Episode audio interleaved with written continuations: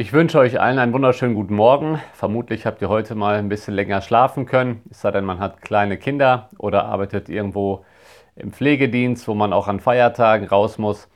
Aber schön, dass ihr euch diese Andacht anhört.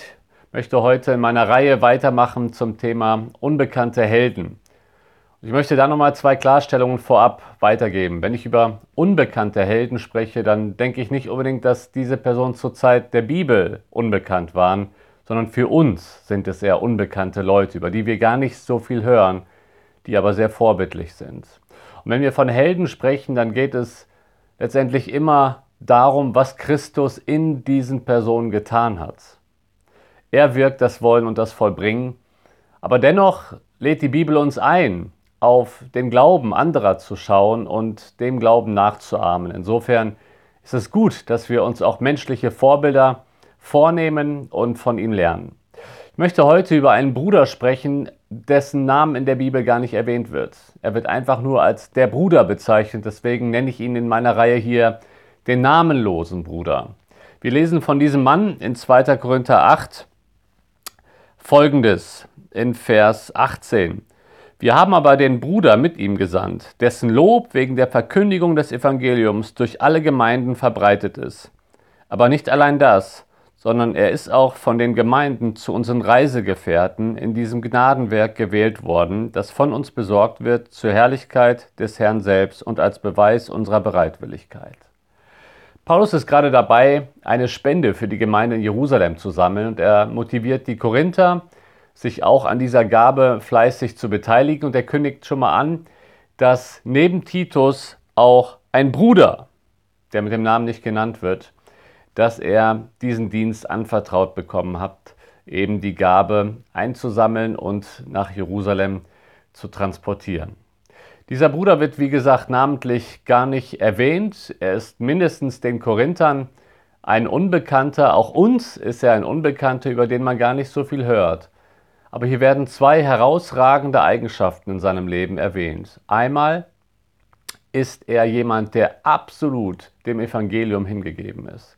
Er ist jemand, der das Evangelium verkündigt. Und zwar immer und überall, denn es hat sich rumgesprochen. Dieser Bruder redet über Christus. Dieser Bruder kann nicht anders, als zu evangelisieren. Er nutzt jede Chance.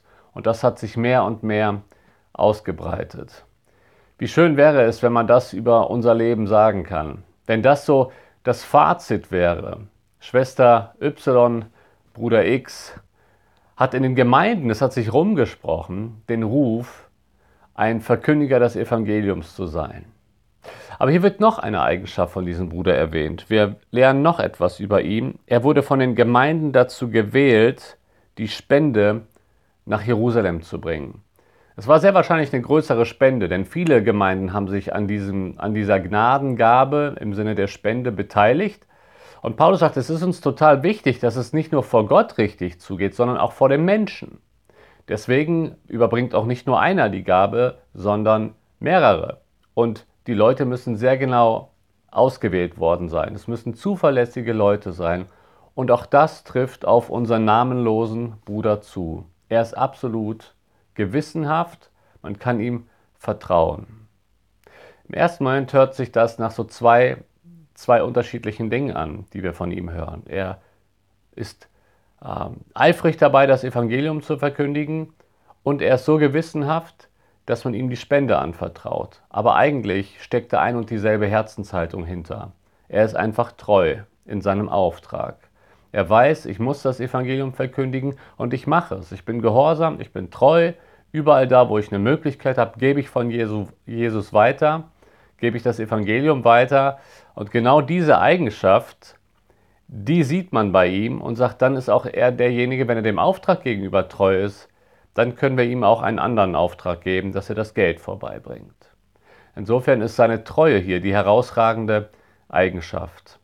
Das möchte ich uns mitgeben, dass wir von diesem Bruder, von diesem namenlosen Bruder lernen. Dass wir Möglichkeiten auch in dieser Woche nutzen, da wo wir sind. Und nicht nur in dieser Woche. Das, was Treue ausmacht, ist eben die Beständigkeit, in der man eine Sache tut. Immer und immer wieder. Lass uns die Möglichkeiten wahrnehmen, vom Evangelium zu verkündigen. und auf der anderen Seite zuverlässig sein in all den Dingen, die wir anpacken, dann werden wir auch mit größeren Aufgaben irgendwann betraut werden. Denn wer im Kleinen treu ist, der wird es auch im Großen sein. In diesem Sinne wünsche ich euch allen eine gute Woche und lasst uns von dem namenlosen Bruder lernen.